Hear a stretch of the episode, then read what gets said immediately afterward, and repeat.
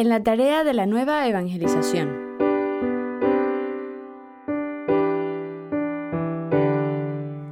Actualmente el mundo necesita que los cristianos sean más audaces, más coherentes, más vibrantes.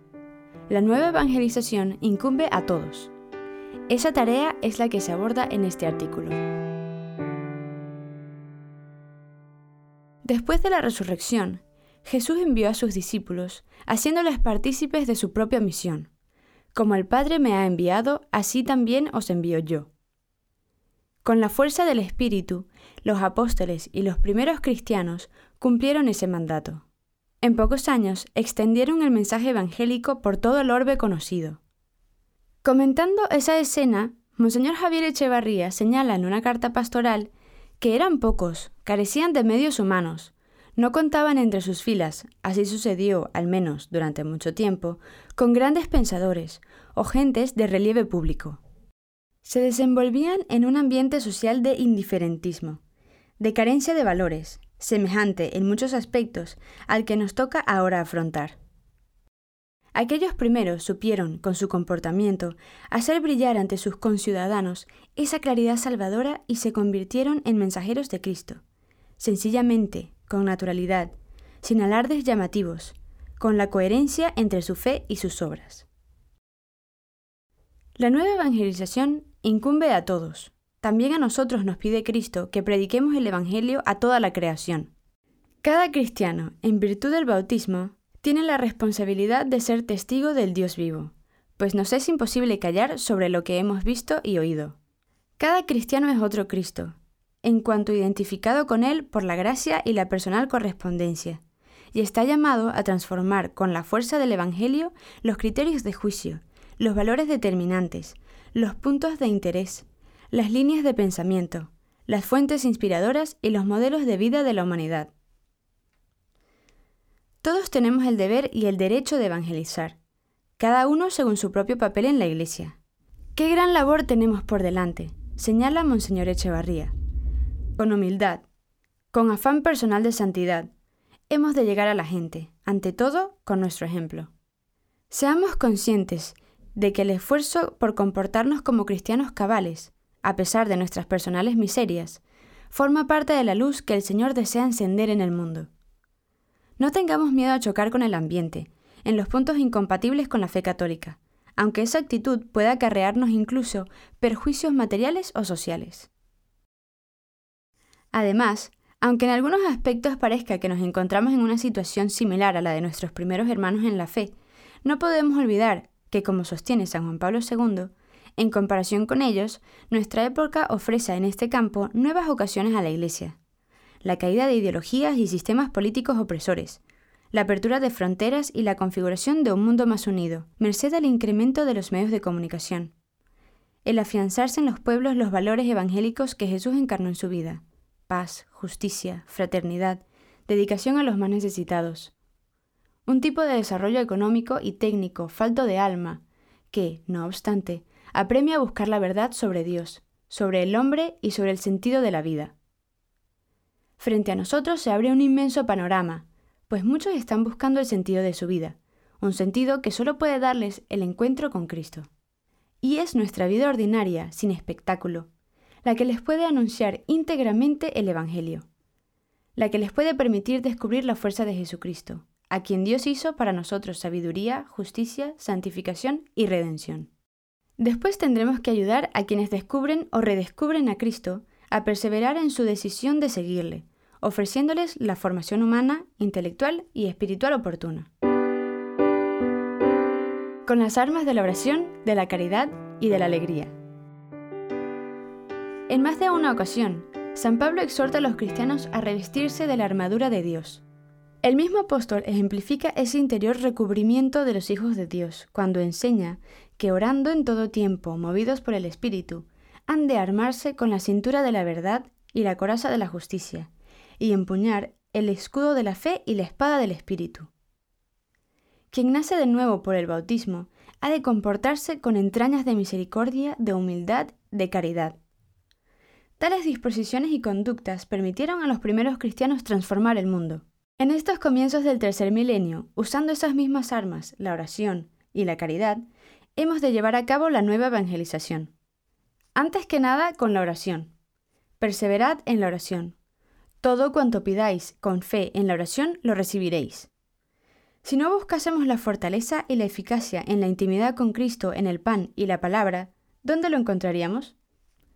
San José María no se cansaba de repetir que el arma del Opus Dei es la oración, y esa lección que hemos aprendido a practicar, también convirtiendo el trabajo en oración, hemos de transmitirla con pasión y don de lenguas en todos los ambientes. La oración es el fundamento y el punto de partida de todo apostolado. ¿Católico sin oración? pregunta San José María. Y responde, es como un soldado sin armas. Una nueva evangelización sin apoyo firme y constante en la oración. Una utopía. La oración, continúa el fundador del Opus Dei, es el arma más poderosa del cristiano. La oración nos hace eficaces. La oración nos hace felices. La oración nos da toda la fuerza necesaria para cumplir los mandatos de Dios. El apostolado, cualquiera que sea, es una sobreabundancia de la vida interior. Y en consecuencia, si queremos ayudar a los demás, si pretendemos sinceramente empujarles para que descubran el auténtico sentido de su destino en la tierra, es preciso que nos fundamentemos en la oración. Y, junto con la oración, contamos con el arma de la caridad, que es la sal del apostolado de los cristianos. En esto conocerán todos que sois mis discípulos, si os tenéis amor unos a otros. Los primeros cristianos deslumbraron a muchos de sus conciudadanos, atrayéndoles a Cristo y a la Iglesia con la finura de su caridad. La Iglesia ha sido enviada para manifestar el amor de Dios, y ha de realizar su actividad también cualquier acción apostólica personal o colectiva de los cristianos, y más en concreto la nueva evangelización, bajo el signo de la caridad con la fuerza del amor. Hoy como ayer, Él nos envía por los caminos del mundo para proclamar su Evangelio a todos los pueblos de la tierra. Con su amor Jesucristo atrae hacia sí a los hombres de cada generación. Con caridad, la alegría se transmite, que es otra señal de la vida cristiana auténtica. Os he dicho esto para que mi alegría esté en vosotros y vuestra alegría sea completa. En efecto, como afirma San José María, donde está el Señor se goza de paz y de alegría, aunque el alma esté en carne viva rodeada de tinieblas. El apostolado cristiano puede ser llamado un apostolado del ser feliz y hacer felices a los demás. Ya en aquellas primeras comunidades cristianas, que gozaban de la simpatía de todo el pueblo, reinaba esa alegría y sencillez de corazón que siempre cautiva. Y, con la gracia de Dios, muchos se incorporaban a la Iglesia. Pablo VI hablaba de la alegría de evangelizar en la encíclica Evangelii Nuncianti, y Benedicto XVI escribe en su carta Porta Fidei sobre una nueva evangelización para redescubrir la alegría de creer y volver a encontrar el entusiasmo de comunicar la fe. Pues la fe, en efecto, crece cuando se vive como experiencia de un amor que se recibe y se comunica como experiencia de gracia y gozo. Nos hace fecundos porque ensancha el corazón en la esperanza y permite dar un testimonio fecundo. En efecto, abre el corazón y la mente de los que escuchan para acoger la invitación del Señor a aceptar su palabra para ser sus discípulos. En todos los ambientes. Evangelización ha de ser llevada a cabo con el ejemplo de caridad y alegría de cristianos bien formados, capaces de proyectar la luz de Cristo y el sentido del hombre. Así lo enseña el fundador del Opus. Cristo, muriendo en la cruz, atrae así la creación entera, y en su nombre los cristianos, trabajando en medio del mundo, han de reconciliar todas las cosas con Dios, colocando a Cristo en la cumbre de todas las actividades humanas. El cristiano no está llamado a una doble vida. La vida interior, la vida de relación con Dios de una parte, y de otra, distinta y separada, la vida familiar, profesional y social, plena de pequeñas realidades terrenas. Hay una única vida, hecha de carne y espíritu, y esa es la que tiene que ser, en el alma y en el cuerpo, santa y llena de Dios. A ese Dios invisible lo encontramos en las cosas más visibles y materiales. Llegar a iluminar todos los ambientes con la luz de Cristo es el gran cometido que tenemos por delante. Así, todas las circunstancias en las que se desarrolla nuestra vida diaria tomarán nueva fuerza y sentido a través del encuentro con el Señor. No se trata de hacer nada especial, pues el apostolado, dice San José María, no es algo diverso de la tarea de todos los días. Se confunde con ese mismo trabajo, convertido en ocasión de un encuentro personal con Cristo. ¿Cómo? Con naturalidad, con sencillez, viviendo como vivís en medio del mundo, entregados a vuestro trabajo profesional y al cuidado de vuestra familia, participando en los afanes nobles de los hombres, respetando la legítima libertad de cada uno. Desde hace casi 30 años ha puesto Dios en mi corazón el ansia de hacer comprender a personas de cualquier estado, de cualquier condición u oficio, esta doctrina. Que la vida ordinaria puede ser santa y llena de Dios, que el Señor nos llama a santificar la tarea corriente, porque ahí está también la perfección cristiana. Al mismo tiempo es evidente que hay ámbitos en los que es especialmente importante hacer escuchar la voz de Dios la investigación y la enseñanza, la moralidad pública, la institución matrimonial y familiar, las nuevas tecnologías, etc. Si nos empeñamos, contribuiremos a promocionar una nueva cultura, una nueva legislación, una nueva moda que sean coherentes con la dignidad del hombre.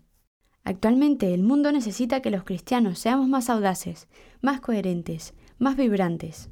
A través de nuestra amistad sincera y leal, ayudaremos a muchas personas a tomar conciencia de su condición de hijos de Dios, llamados a identificarse con Cristo.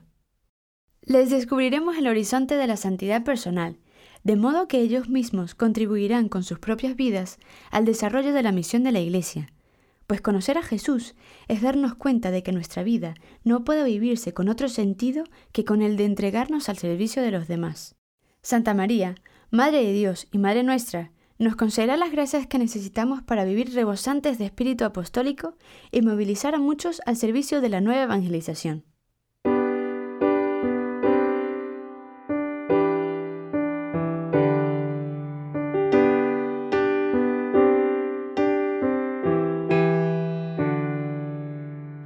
Texto de Javier Yanis, publicado originalmente en la página web del Opus Dei.